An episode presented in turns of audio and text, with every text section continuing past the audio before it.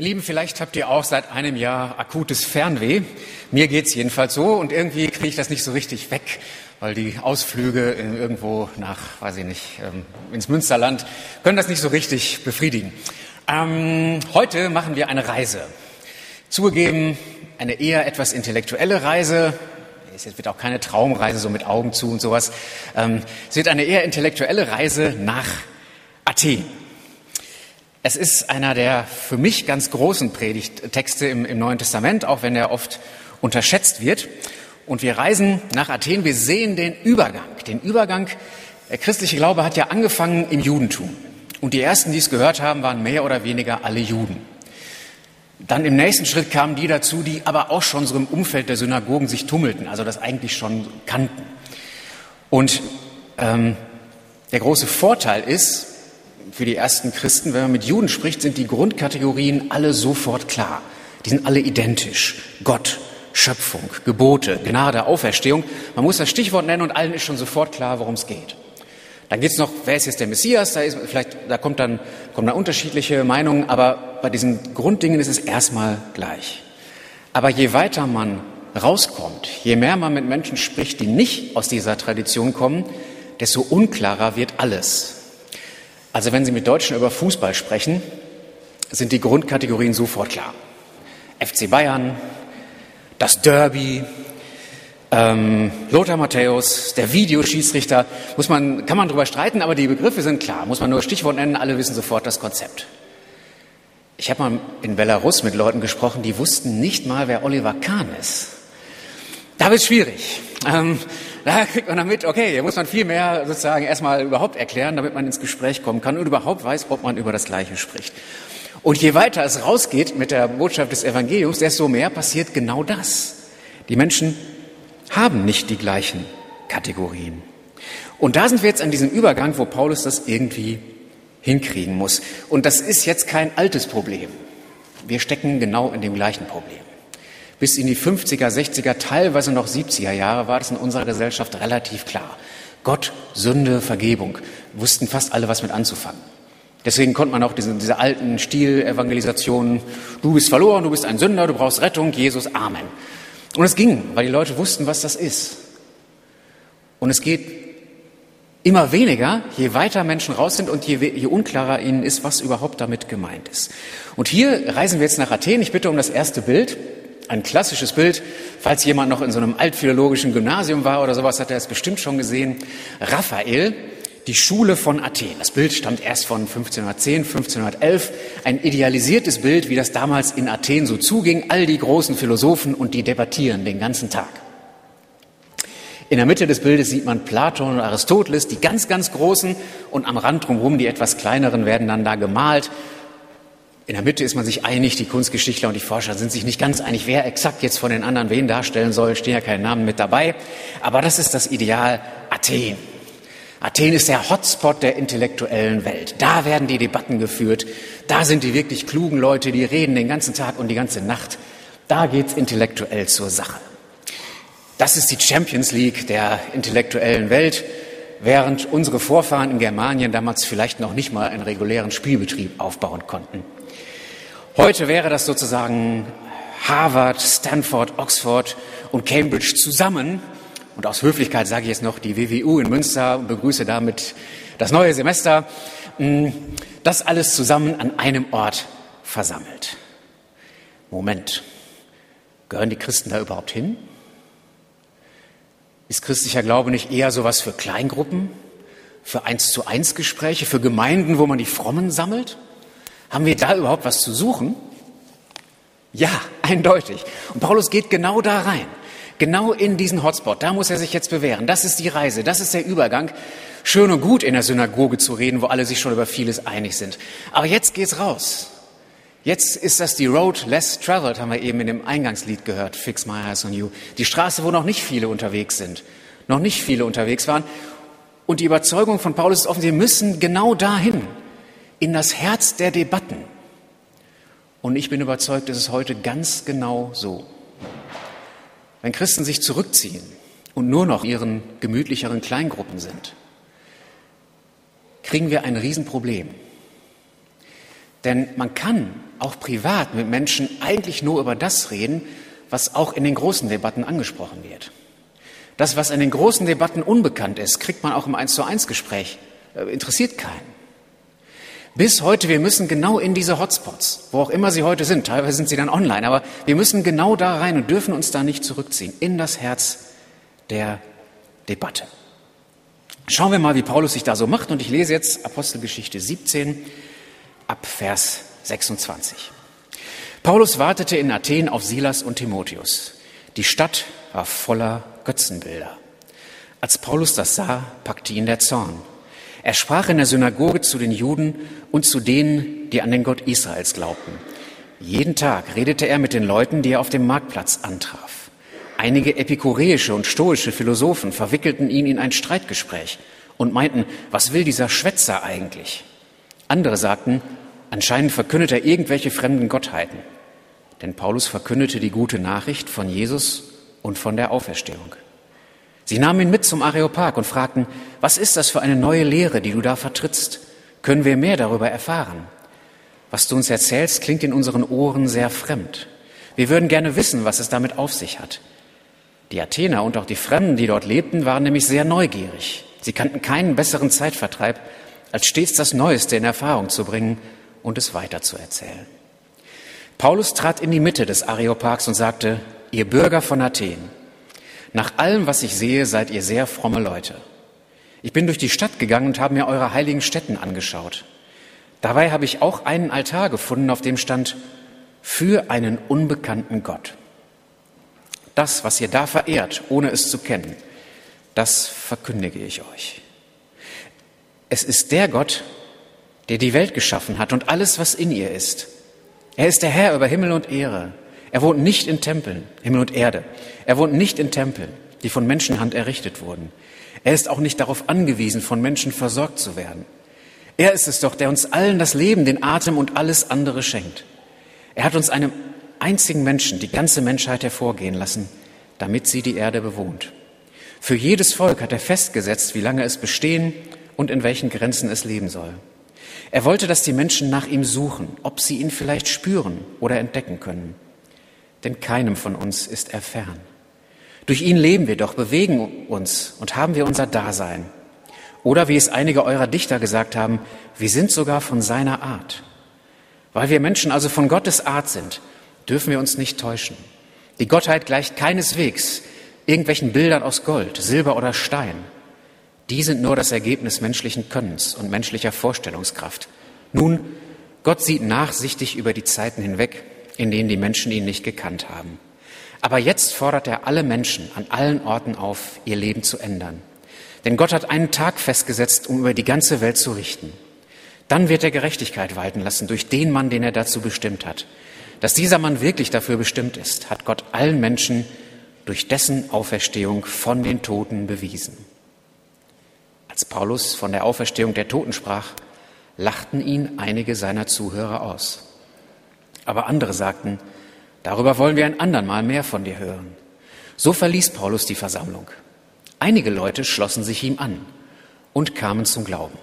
Unter ihnen war Dionysos, der dem Areopag angehörte, eine Frau namens Damaris und noch einige andere. Es geht also los. Paulus in Athen und er sieht, die Stadt ist voll von Götzenbildern, voll von Figuren, von Abbildungen, die irgendwie Gott darstellen sollen oder Göttliches darstellen soll. Und er wird richtig entsetzt, er wird zornig. So viele Menschen, so viele kluge Menschen und sie folgen solchen komischen Figuren. Und zunächst wieder wie immer, er geht zu den Juden, er geht in die Synagoge, spricht mit denen und drumherum, aber dann heißt es auch, er geht jeden Tag auf den Marktplatz. Und da sind eben auch die anderen. Da sind die, die ganz andere Vorstellungen und Ideen von Gott haben. Und er führt ein Gespräch und am Anfang gibt es einen riesigen Misserfolg. Einmal um die zweite Folie. Da sehen wir nochmal die Schule von Athen und da, wo links der Kreis ist, da ist, na gut, man sieht es vielleicht nicht so gut, ähm, links Zenon, der Gründer der ähm, stoischen Philosophie und daneben Epikur. Die beiden haben große Gegensätze unter sich und Raphael hält sie offensichtlich auch nicht für ganz erstrangig, deswegen hat er sie da an den Rand gebracht von dem Bild. Aber immerhin, das sind so die Repräsentanten.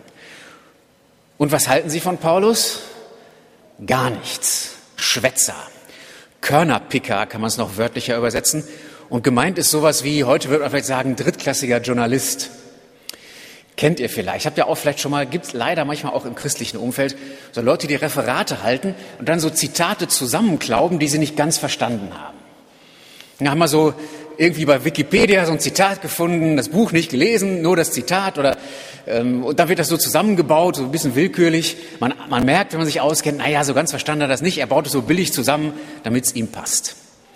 Nebenbei leider auch bei Corona-Verschwörungstheoretikern oder Leugnern haben wir das auch. Die haben dann so ein, zwei Studien, das ist an sich nicht falsch, die Zahlen stimmen in sich, aber die werden dann falsch montiert und man merkt, sie haben es nicht so ganz verstanden, können es nicht wirklich in den Zusammenhang setzen, aus dem es kommt und kommen dann zu ihren abenteuerlichen Schlüssen. So sagen die Paulus und so ein Schwätzer, so ein Körnerpicker, ist doch Quatsch. Und was macht Paulus? Habt ihr es vielleicht auch schon mal erlebt? Ihr habt von eurem Glauben erzählt und der, der zuhört, sagt am Ende, komm, also vergiss es. Nehmt euch nicht ernst, hat euch vielleicht nicht mal verstanden. Mir ist es auch schon passiert. Der Trost in diesem Text offensichtlich, auch den ganz Großen kann das passieren. Nur, was macht Paulus damit? Sagt er, oh, die Griechen in Athen sind nun mal fürs Evangelium nicht offen, ich hau wieder ab? Oder sagt er, ich bestelle die Evangelistenpizza, die mit dem harten Boden, es gab Texte im 19. Jahrhundert, die sagen, der Asiate an sich ist für das Evangelium nicht geeignet, weil die ersten Missionsversuche in Japan gescheitert sind. Kann man heute nur drüber lachen, wenn man in Südkorea guckt, wie viele da Christen sind. Und in vielen anderen Ländern auch. Man gehört von einem in Australien, der sagt, in den, in den großen Gemeinden, bei den Studenten, bei Studentenmissionen sind lauter Asiaten sitzen da in den Gottesdiensten und loben Jesus. Paulus sagt nichts davon, sondern er geht am nächsten Tag wieder hin. Ich bin mir ziemlich sicher, steht hier nicht. Er wird noch mehr gemacht haben. Er wird mit Silas und Timotheus, mit seinen Kollegen und Freunden gesprochen haben. Wieso hat das nicht geklappt? Was war denn da los? Was müssen wir anders machen? Er wird gebetet haben. Und er geht am nächsten Tag wieder hin. Was machen wir, wenn wir hinfallen, wenn es nicht klappt? Oliver Kahn, den die in Belarus nicht mehr kennen, hat immer gesagt, Mund abputzen, weitermachen. Andere sagen, wenn man hingefallen ist, Aufstehen, Krone richten, weitermachen. Und genau das macht Paulus. Und das Eigenartige an dieser Predigt ist, viele mögen die nicht.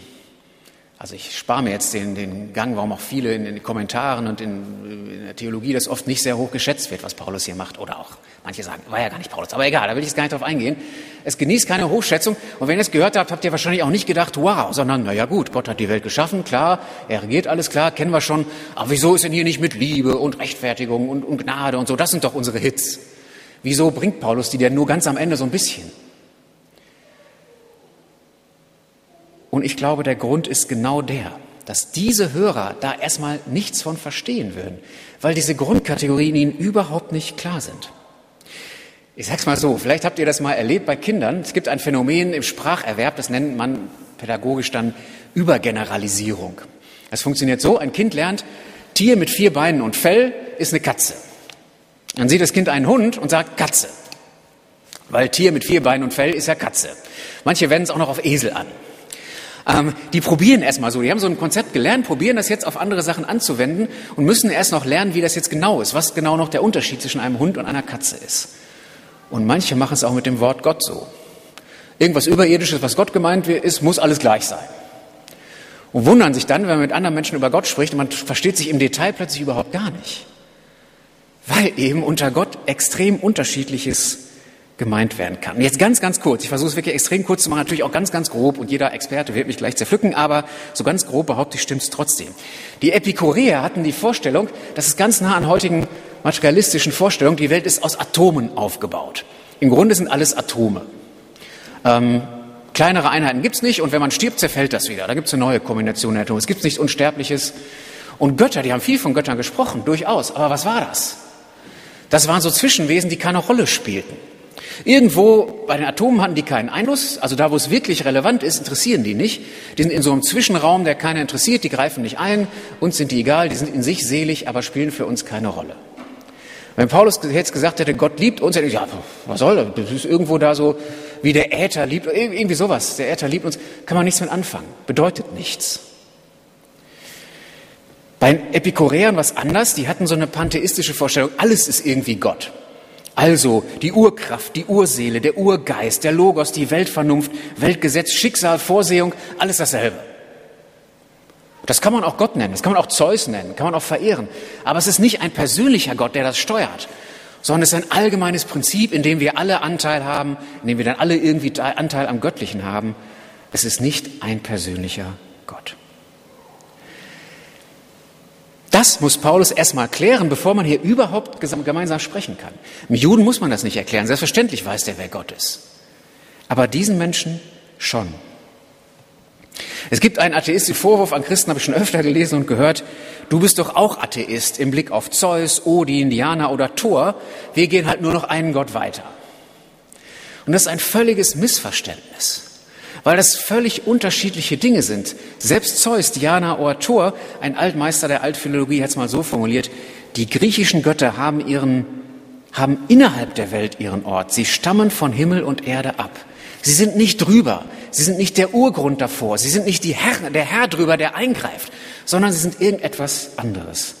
Deswegen ist eigentlich ganz konsequent, dass sie heute bei so Marvel-Filmen wieder auftauchen, so ähnlich wie Superhelden.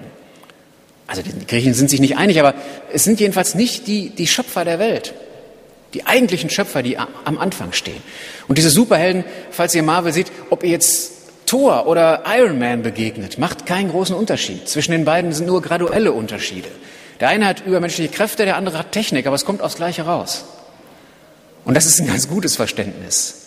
Zwischen dem wahren Gott und uns gibt es viel, viel mehr Unterschied. Ich bitte einmal um die nächste Folie. Haben wir nicht. Oh, schade. Also, ähm, das wäre jetzt eigentlich die Pointe gewesen. Na gut, da ist irgendeine Panne passiert. Also, denn mir geht es jetzt nicht um die Altphilologie und die alten Griechen. Mir geht es auch um uns. Es ist nämlich ein kategorischer Riesenunterschied. Und auf der Folie habe ich so gemacht. Auf der einen Seite habe ich geschrieben, er. Gott, der Schöpfer, der Urgrund, der Bestimmer, ist eine Person. Dann habe ich so ein Herz drunter gemacht. Der Urgrund ist Person. Er ist Living Hope, was wir eben gehört haben. Die Alternative, und da sind sich dann Epikureer und Stoiker und auch die meisten Atheisten unserer heutigen Tage plötzlich einig, bei allen Unterschieden. Die einen reden von Gott, die anderen nicht, aber in den Grundkategorien sind sich einig. Ich habe einmal da ein Bild von so einem Atommodell, so, so paar, so wie, wie so Physiker so haben, oder ein Bild vom All aber da die Überschrift ist es. Die Grundlage von allem ist unpersönlich. Das ist der entscheidende Unterschied. Man mag es dann Atome nennen oder Quantenvakuum oder was auch immer. Oder eben das All. Aber es ist unpersönlich. Es ist ein Es. Es ist keine Living Hope. Es liebt uns nicht. Es kann nicht lieben. Und das ist dieser Riesenunterschied. Paulus sagt, der lebendige Gott. Und er muss ihnen erstmal erklären, der hat alles geschaffen. Der regiert alles. Wenn er das weglässt, verstehen sie nicht, was er meint. Das ist der lebendige Gott, von dem ich euch erzähle. Und bei euch in den Texten, der taucht schon auch auf, ihr liebe Griechen, am Rande. Und da ist er tatsächlich ein Körnerpicker. Da nimmt er verschiedene Überlieferungen und Traditionen, nimmt die zusammen und packt die sozusagen unter das Evangelium und nimmt die dafür in Anspruch. Und die Alternative ist es. Ist am Ende kaltes Nichts. Da kann man über Götter reden oder nicht, das ist aber nicht entscheidend. In all diesen Modellen, das, was der Ursprung ist, das, was wirklich bestimmt, ist am Ende nichts. Jedenfalls nichts, was ein Herz hätte, nichts, was lieben kann, sondern Atome, was all irgendwie alles, nichts Persönliches. Und das ist der entscheidende Unterschied. Wir haben es gerade gehört in dem Lied, The Roaring Lion declares the grave has, äh, ich habe nicht mehr ganz genau, no power over me oder sowas in der Art. Also der Löwe, der brüllende Löwe erklärt, das Grab hat keine Macht mehr über mich. Das kennen die Epikureer nicht. Das kennen die Stoiker nicht. Die Stoiker haben sogar, ist ihr Prinzip, bloß nicht zu viel Hoffnung, bloß nicht zu viel erwarten, wird man noch nicht enttäuscht. Das kennen auch die Atheisten nicht in unserer Zeit. Am Ende ist es nichts, am Ende löst es sich auf. Und deswegen oft diese zwar Fröhlichkeit auf der Oberfläche, aber diese tiefe Traurigkeit darunter. Paulus erzählt von dem Roaring Lion, von dem Lebendigen, von der Kraft, von der Hoffnung, die nicht unpersönliche Energie ist, sondern der Löwe, Jesus, der Löwe aus Juda. Gleichzeitig das Lamm, haben wir Ostermontag gehört. Die Kraft, die Energie, die eine Person ist, die uns liebt, auch wenn er die Liebe hier gar nicht erwähnt. Das ist der entscheidende Unterschied. Und er erzählt hier doch von Gnade. Er benutzt nur das Wort nicht. Ähm, vielleicht auch kann man ganz schnell überhören.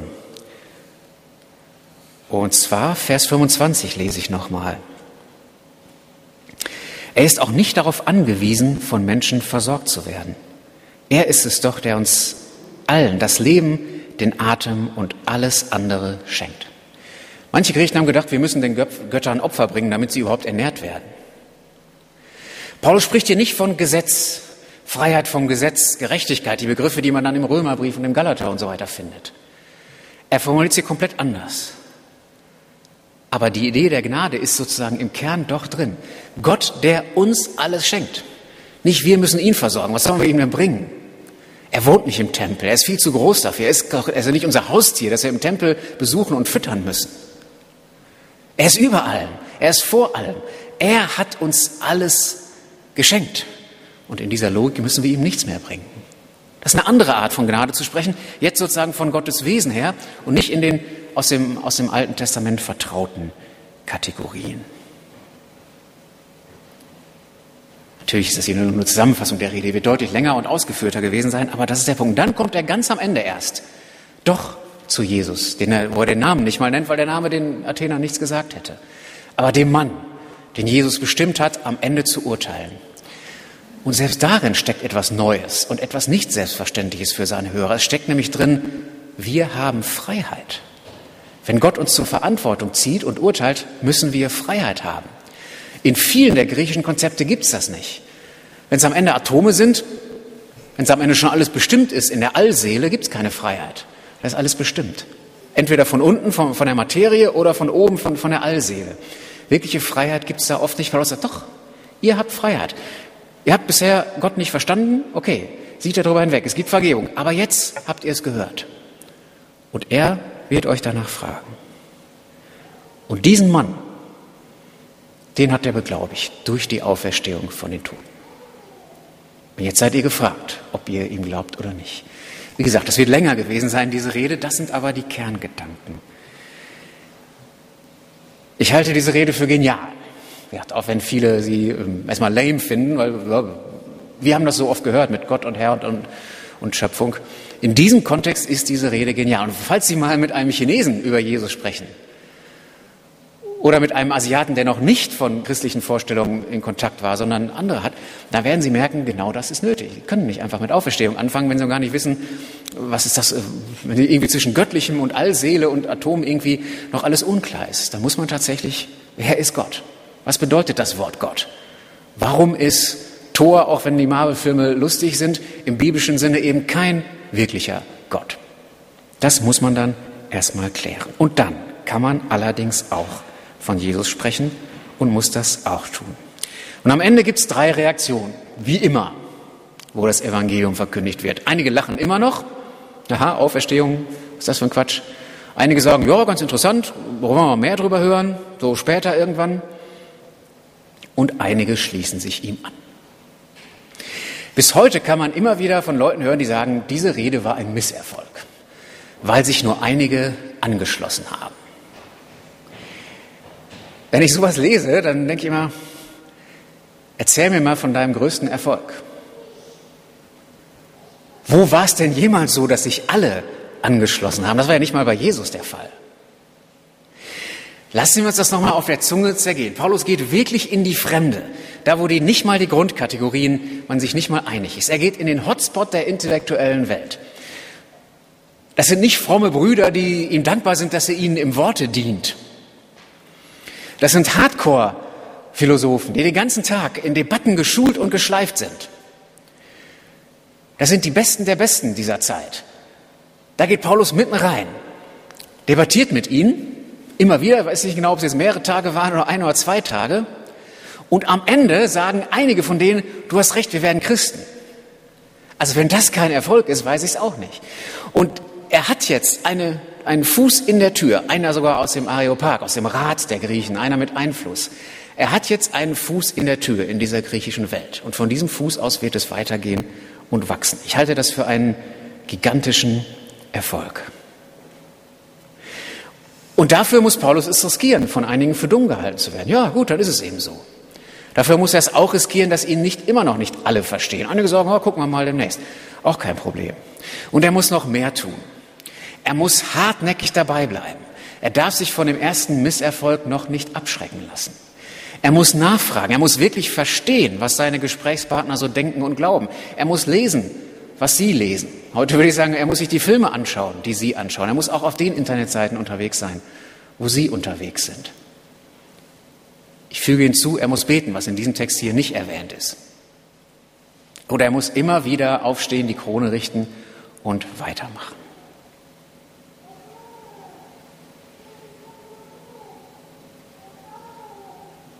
Ich weiß nicht, wo ihr steht. Am Ende haben wir hier drei Gruppen, wie gesagt, wie immer. Die, die lachen und gehen, okay, das seid ihr wahrscheinlich nicht, sonst würdet ihr nicht hier sitzen. Ähm, vielleicht ist im Internet jemand, der mal so kurz reinklingt und gerade lacht, dann herzliche Grüße. Vielleicht sind ein paar hier, die noch so ein bisschen unentschlossen sind. Dann sucht weiter, aber schiebt es nicht auf so eine beliebig lange Bank. Manchmal sind Entscheidungen fällig. Und ich vermute mal, dass viele hier sind, die sagen, ja natürlich, ich glaube das, ich bin auch dabei auf diesem Weg. Aber Achtung, es heißt hier, die kommen zum Glauben und schließen sich ihm an. Das heißt, die haben jetzt nicht nur seine Weltanschauung übernommen, die machen seinen Weg mit. Das heißt, spätestens ab da werden die das Gleiche tun und werden auch sagen, wer sind denn die Freunde in meiner Umgebung? Wer sind denn die Menschen in meiner Umgebung? Heute sogar in unserer Stadt. Ist ja nicht mehr wie in 50er Jahren, wo das lauter Leute waren, die alle schon Konfirmandenunterricht oder Kommunionunterricht hatten. Wer sind die? Was glauben die? Was verstehen die unter Gott? Wie kann ich mit denen ins Gespräch kommen? Und bevor Paulus die große Rede hält, redet er erstmal persönlich mit denen. Auf dem Marktplatz plaudert eins zu eins, eins zu zwei. Erstmal da reinkommen, sozusagen spüren, was da los ist, bevor man die Rede hält. Sind wir auch bei diesem Weg mit dabei? Schließen wir uns ihm an? Auch auf dieser Road less traveled? Auch da, wo es komplizierter wird? Wo man manchmal drei oder fünf oder zehn Versuche braucht, wo man Durchhaltevermögen braucht. Das gehört dazu. In diesem Lied Fix My Eyes ganz am Anfang wird auch der markige Spruch gesagt, ein Soldat braucht das Kommando seines Vorgesetzten, um diesen schwierigen Weg zu gehen. Und das mögen wir in Deutschland nicht so, diese militärischen Bilder, aber ja, es ist so. Die unbequemen Wege geben wir viel zu schnell auf. Da brauchen wir die Klarheit, wer ist der Boss, wer sagt, wo es hingeht. Unser Boss ist Jesus und er sagt, es geht in alle Welt. Wir brauchen diese Order des Chefs. Liebt ihr eure Mitmenschen genug, um diesen Weg zu gehen? Um die Geduld zu haben, um nochmal nachzufragen, um nochmal nachzulesen, um die zweite Meile zu gehen. Ja, in der Diakonie, ja, da, wo jemand Not hat, da, wo jemand Hilfe braucht, aber auch bei diesen Fragen, wenn es um den Glauben geht, wenn es darum geht, Gott zu verstehen? Und liebt ihr Gott genug? Liebt ihr Jesus genug, um ihn ernst genug zu nehmen? Um sich nicht mit so einer billigen Übergeneralisierung zufrieden zu geben, alles, was man Gott nennt, ist schon irgendwie, wird schon irgendwie richtig sein. Nehmt ihr ihn wirklich ernst genug als Schöpfer, vor und unter alle, als den, der regiert über alle und der dann doch hineinkommt und the roaring lion ist, der uns freispricht und über uns sagt, das Grab hat für, über euch keine Macht mehr. Und fasst ihr genug von der Freiheit und von der lebenden Hoffnung, die da drin steckt, um zu sagen, das müssen aber wirklich alle hören. Das kann ich den anderen nicht vorenthalten. Auch wenn sie irgendein Gotteskonzept schon haben mögen, ich gebe erst Ruhe, wenn sie auch sagen, die lebende Hoffnung, der brüllende Löwe, der sagt, du bist frei, sogar vom Grab. Dazu spreche ich mein Amen. Davon lasse ich mich tragen. Der soll mich bestimmen. Dann werden wir es versuchen, uns Paulus anzuschließen, auch auf diesem noch nicht so ausgetretenen Weg. Und der Friede Gottes, der höher ist als unsere Vernunft, bewahre unsere Herzen und Sinne in Christus Jesus, unserem Herrn. Amen.